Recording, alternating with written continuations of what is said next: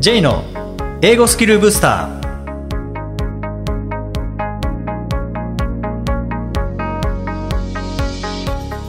こんにちは。J こと早川浩二です。こんにちは、アシスタントのあきです。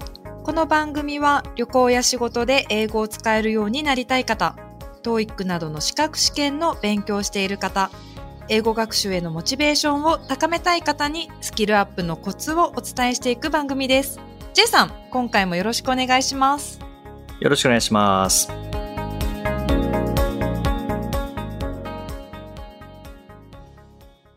えー、あきさん今までにあの、NHK の語学講座を使って英語を勉強したことってありますか？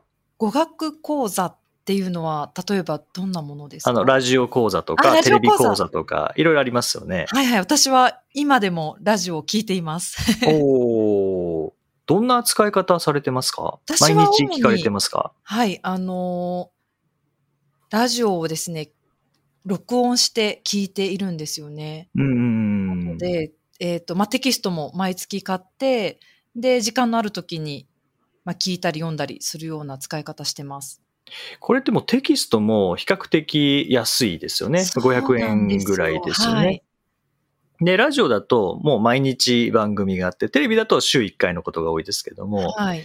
なかなかこの習慣化にはすごくいいですよね。そうですね。自分で、なんかこう、用意する必要がないので、もう毎週、その時間になれば、ちゃんと新しい教材が届くみたいな イメージがあります。うんはい。ですよね。しかもこう、2時間3時間じゃないですもんね。そうなんですよね。うんやっぱりこう15分っていう、だいたい15分ですもんね。はいはい。で15分でこんなにたくさんできるんだっていうのが結構、それ僕は思いますね。いや、思います。かなり内容濃いですよね。濃いです。本当にあの、コンパクトにまとまっていて、で、まあ、たったの15分ですけど、あの、普通にこう、自分で何かこう、教材を使って、問題を解いて解説を読む15分とはまた違う濃さの15分がありますよね。そうですね。うんなんかまあ、15分実際に講義を受けてるような感じじゃないですか。うんうんうん。人からのなんかこう情報っていうのって、意外と自分がこう知り、知って、知らなかったこととかって結構ありますよね。ありますね。そうそう。で、本当こう、長く勉強すればいいもん、いいってわけじゃないなっていうのが、なんか改めて、あの NHK 語学講座を聞いたり見たりしてると、はいはい。すごく感じて、例えば、まあ、話変わりますけど、例えばじゃあ、あの、体の調整のためにマッサージを受けるとしますよね。はい。で、これを60分受けた。で、整いましたっていうのと、15分受けました。で、整いましたっていうのって、まあ、60分の方がなんか整いそうな気しますけど、結局15分で整うのであれば、そっちの方がいいですもんね。いや、もちろんそうですよね。時間短縮。はい。うん。っていうのがなんか僕は NHK の語学講座だなって思うんですよね。ああ、凝縮されてる感じいや、ですかね。本当に凝縮されていて、で、じゃあたったの15分でいいのかっていうと、まあそこはいろいろ工夫ってできますもんね。いや、本当そうだと思います。例えばその15分の教材使って自分で音読してもいいですし、わからない単語をこう別のノートにまとめていってもいいですし、うん工夫しようと思えばプラスアルファではできますよね、いろいろ。できます、できます。そうそう。で、まあ番組として15分をじっくり聞くっていうのは大事なんですけども、僕はその前に、例えば予習をしっかりしておくことによって、その15分が、なんかより濃さが増すと思うんですよねあで、さらにその15分しっかり学習した後で復習することによっー。て、うんうんでその復習によって記憶が定着したりとか、表現をしっかりと自分のものにするっていうところもあると思うので、はいそうすると、また過去に聞いた15分の濃さが、またその復習によって増すっていうところはありますよね。ありますうんね。なんかすごく、まあ、番組によってかもしれないですけれども、その週の後半あたりはレビューみたいな時間だったりするんですよ。うんなので、その1週間の内容がまとめて聞けたりとかするので、なんかそこでまた1週間振り返る機会もちゃんと取れるので、すごくなんかいい仕組みになっていますね。そうですね。そうそう。で、一日例えば、あ、今日聞くの忘れちゃったとか、今日忙しくて聞けなかったってなっても、なんか、最初その抜けちゃったら残念な感じはしますけど、はいでも全然それは良くて、次の日に前日の分やればいいですもんね。そうですね。時間ができた時に、例えば2日分まとめてやって追いつくとか、うんうんでもしこれが1週間とか2週間空いちゃった場合でも、その場合は、まあもちろんその空いた分、もう一回戻ってやるのもいいですし、まああえてそこまでやるとモチベーションが続かないとか下がっちゃうっていう場合は、全然もう今日から改めてはいやるとか、月曜日から改めてやるとか、うんっていうのでも全く問題ないと思うんですよね。いや、いいと思います。なんかその、うん私も溜まっちゃうんですよ、月々の、うんうんその、教科書っていうかテキストが。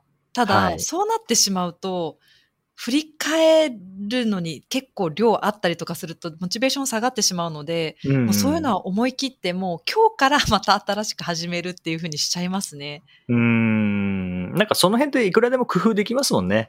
そうですね。取り返せると思います。そそれ、今からちゃんとやれば。そうですね。それか、あの、でもなんかその間、例えば1週間、2週間抜けてしまうのは嫌だっていう方、でも番組聞くほど時間は取れないっていう場合は、えもう教材見ながら、とりあえず音読だけしておく。で、意味理解して音読だけしておいて、まあどういう話の展開になってるのかっていうのだけ追って、で、また今日からスタートする。とかでも全く問題ないですよ十ね。分だと思います。う。うんん。内容自体が本当にいい内容なので、うん。自分で読むだけでも相当なな知識にはなりますよね。うんで、この、じゃあ NHK 語学講座使ってみようかなってなった時に、まあ、どういう視点で教材を選べばいいのかっていうことだと、結構今番組多いですよね、英語に関して言うと。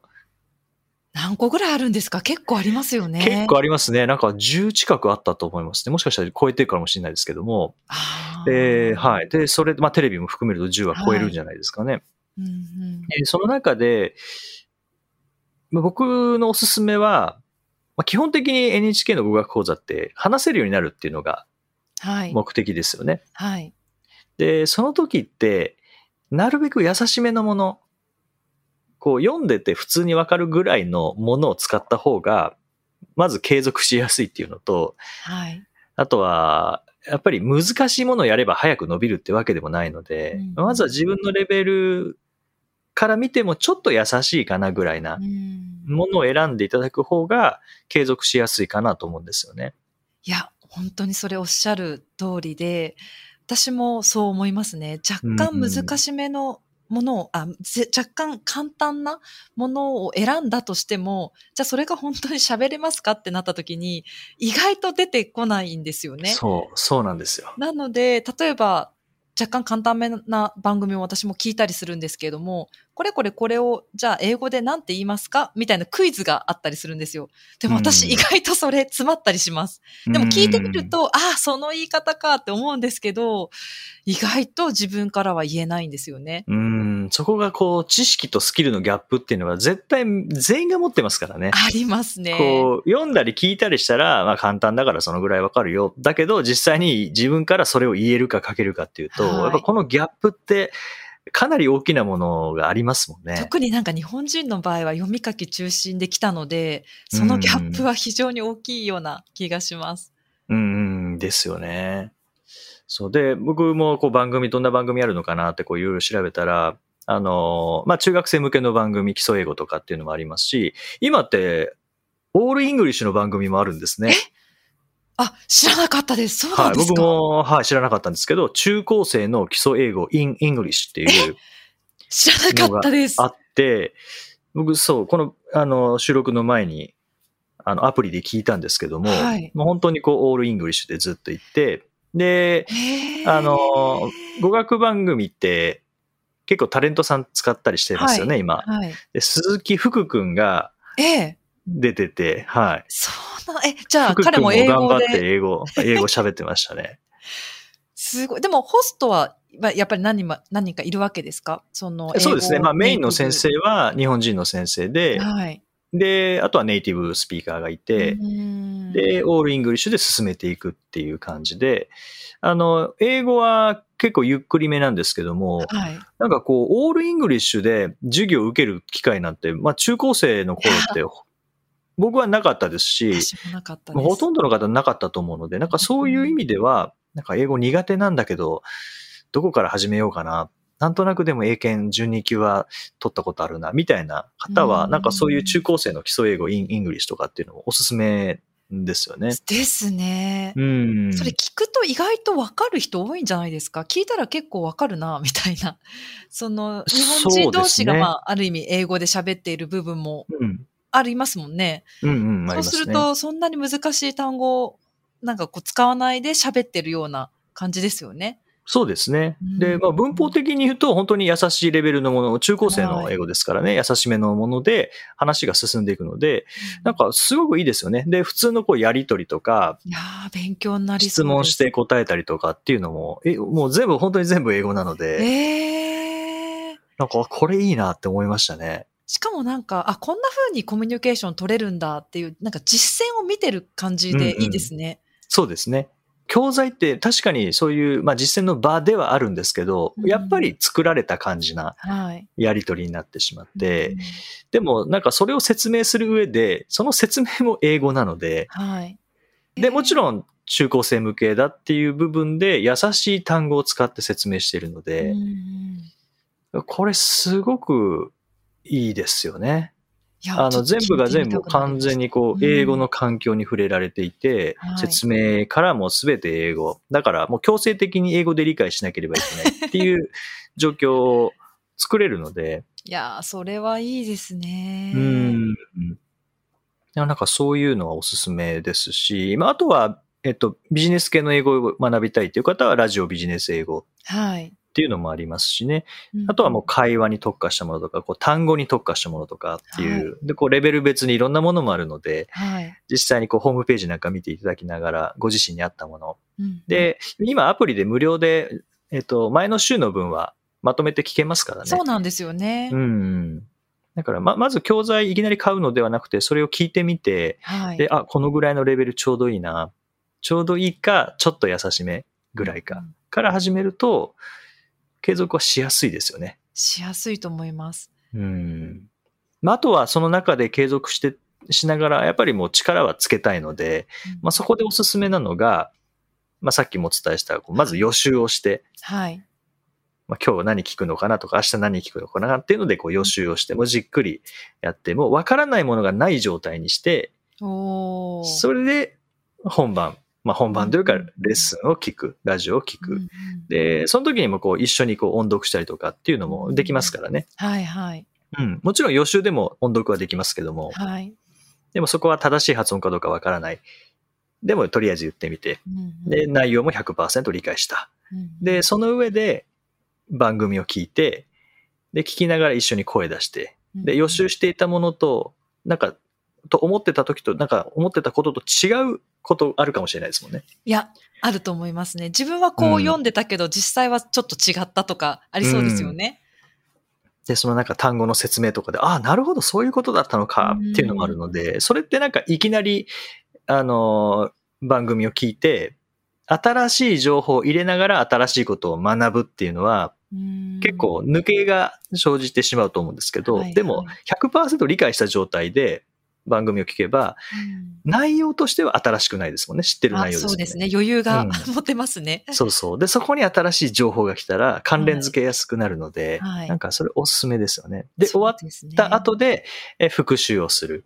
はい番組を思い出しながら、もう一回自分で音読してみるとかっていう風にすると、この3つ予習して、で、本番で練習して、で、最後復習するって、まあ、スポーツとかってなんだこんな感じですもんね。確かに確かに。うん。なんか、そういうわからないものがない状態で放送を聞いて、で、学習済ました上で、本番の説明を聞いて、ああ、なるほどっていうのは。で、僕これ、この英語学習じゃなくても、なんか全てにおいて、これ使えるなっていうのが、はい。僕あの、大学の授業を受けてる時に、なんか急にやる気が出たことがあったんですよね。急に。はい。急にやる気が出て、ほら予習しようって思ったんですよね。はいはい。あれは、なんだっけな。国際関係の授業で、はい。うんなんか歴史のことをやるんですけどう、んうんこれはちょっと、授業聞きながら、いきなり新しいこと聞いても頭入んないから予習してから行こうと思って、で、はいあの、本、本読んだんですよね。はい。で、本読んでから予習して、こう授業行ったら、まあ当たり前ですけど、その歴史って変わらないので、はい。その順番で授業も進んでいくんですよね。はいはい。これ知ってる知ってるっていうので、ただ、名前は知ってるけど、どういう状況かはもう覚えてないっ。ていうところに、またその情報が入ってくるのでうん、うん。新しい情報を入れるっていうより、こう思い出すみたいな感じになるんですよね、ああ。一歩進んだ学習ですね。それこそそうなんですよ本当に。もうはい。僕の中ではその知識眠ってしまいましたけど、もうすでに。はい。だけど、その授業を受けることによって、おお起こしてもらえるんですよね。なるほど。あ、それすごいいいですよね。うんそこで記あ憶定着しますもんね。そうなんですよ。で、脳からしたら一回もう知ってる、入ってる情報なので、うんうんうんだから思い出すだけでいいんですよね。ああ、なるほど。あの時は、あ、勉強というのはこうやってやるんだっていうのは、大学4年生の時に思いまし4たね。年生の時。もよかった、学生時代に気づいて。うそうなんですよね。でもやっぱ予習の効果ってこれだなっていうのはすごく感じましたね。なんかこう予習をネガティブに考えてる人っていませんかたまに。こう予習しちゃうと全部分かって先生の話がつまんなくなるんじゃないかっていう視点で予習を結構あこう嫌がる方もいると思うんですけど、実はそうでもないんですよね。ーでもないですね分。かってるから面白くないではなくて、先生の話を聞いたときに分かるから面白い、プラス、うんうん分かんなかったこともプラスして、なんか、よりよく分かるんですよね。そうですね。そこが結構予習しているといい点だと思うんですけど、ううんん。なかなかちょっと予習すると、なんか、うん、大変だし、なんか先生の話がとかっていう意見もたまに聞きます。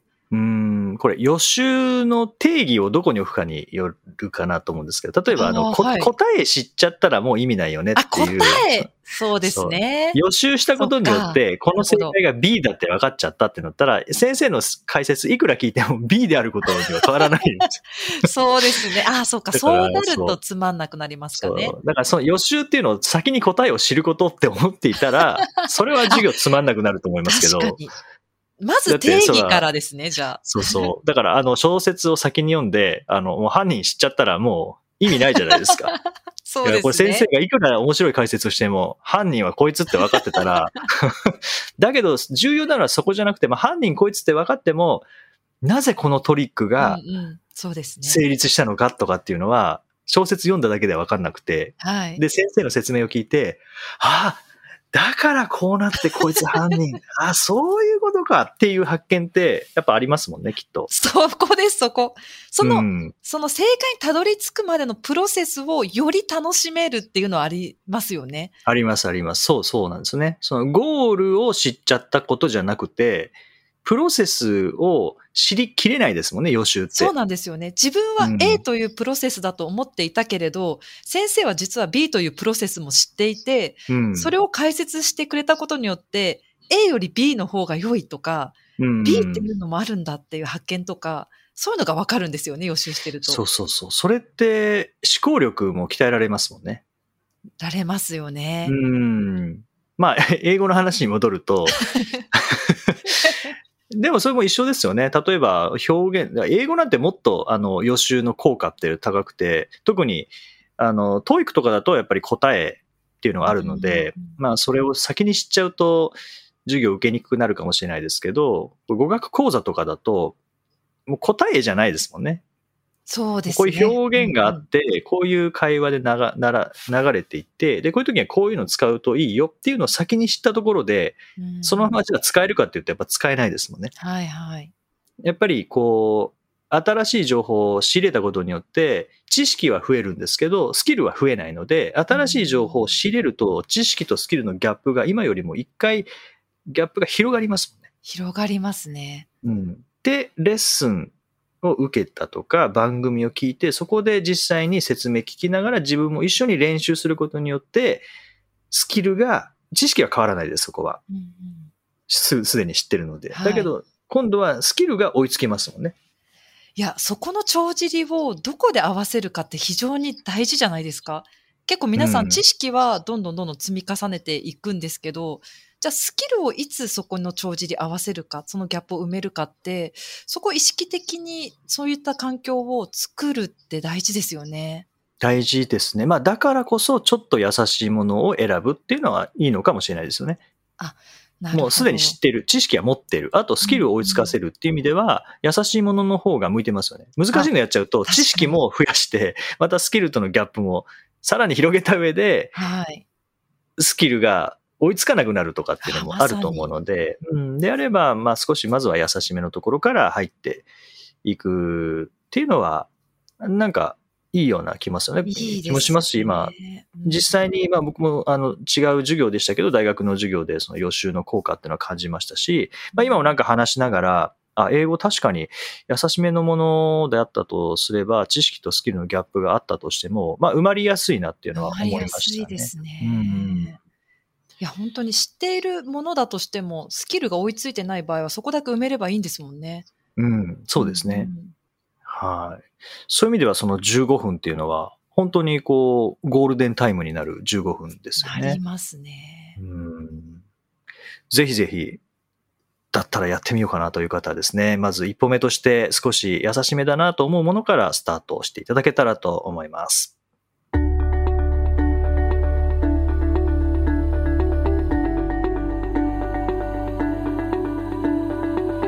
Useful expressions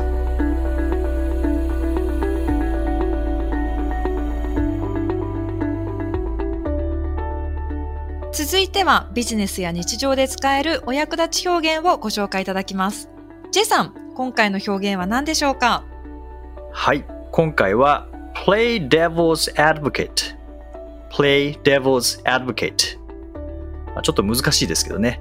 えー悪魔の支援者を演じる。Play devil's advocate。まあ、play the devil's advocate になるケースもあります。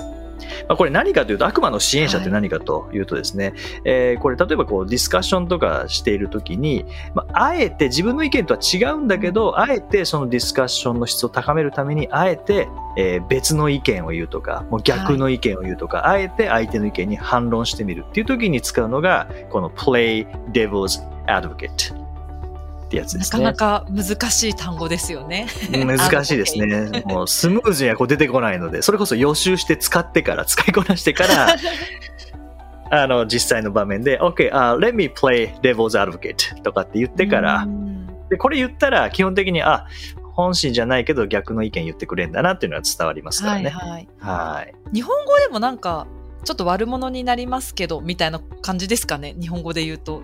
あ、そうですね。そんな感じですよね。うーんう。ん。本心じゃないけど、まあ一応、こうディスカッションも煮詰まってきたから、いや、あえてここでちょっと逆逆のことをちょっと考えてみてもいいかもしれないですね。みたいな感じで、うんいや、むしろ、そもそもこれって、意味あるんですかね？意味あると思っているけれど、あえて、え、それってでも、意味ある？あるんですかね、これ、これ欲しい人いるんですかね？みたいなことを言ってみると、うんうん、どうまあ欲しいと思うんだけどな、どうなんだろうなって、また考えが発展していきますもんね。はいはい。うんこの表現、ちょっと難しいですけど、使えるその場面はありそうですよね。もう打ち合わせが多い方は、これうん結構使えると思いますね。ですね。うんこのプレイは演じるっていう意味があるんですよね。こありますね意外とはいうん、なんか意外と知らない方多いんじゃないかなと思うんですけど。うん例えば、なんかありますかね、表現で。なんかもう純粋に play the important role みたいうんう。なん重要な役割を果たすみたいな時も使えますよね。そうですね。うんまあ、play, play a role で役割を演じるあ、って。いううことでシンプル。すからね。はい。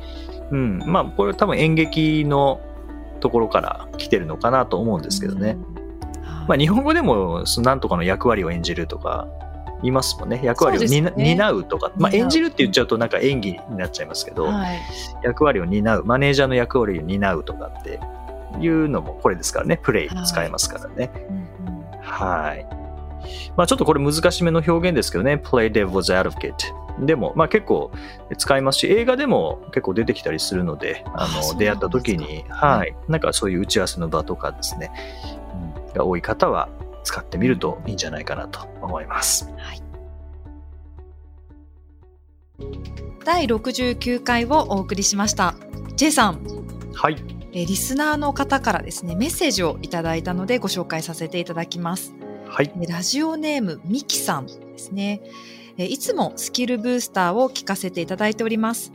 英語の学習でモチベーションが落ちた時などは勝手ながら J さんの学習に対する考え方を聞き、諦めずにもっと頑張ろうと励まされています。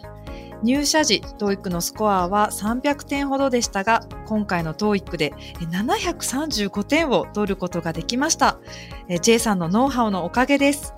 学生時代はアメフトばかりをしておりましたが、これからは海外で働くという目標に向けて引き続き頑張ります。これからも楽しくためになるスキルブースターの配信をお願いいたします。すごい !735 点すごいですね。すごいですねミキさんおめでとうございます。すごいな。すごい300から735。素晴らしいですね。J さんのノウハウと言っていただきましたけど、たこれはノウハウではないです。もうミキさんの努力いやーがもう100%ですね。すごいですね。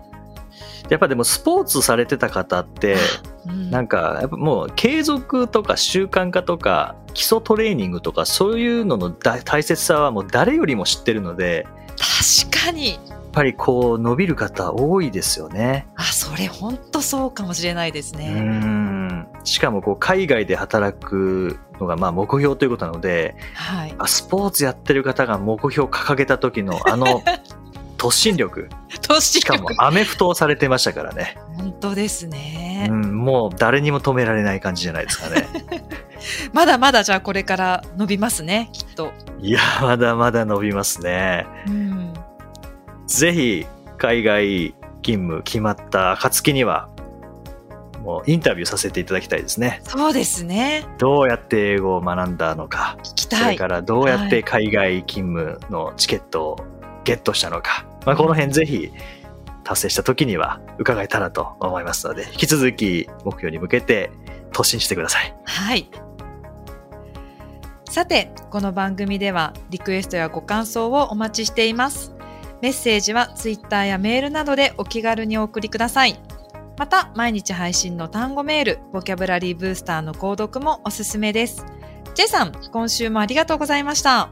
どうもありがとうございました。Okay, thank you for listening. See you next week.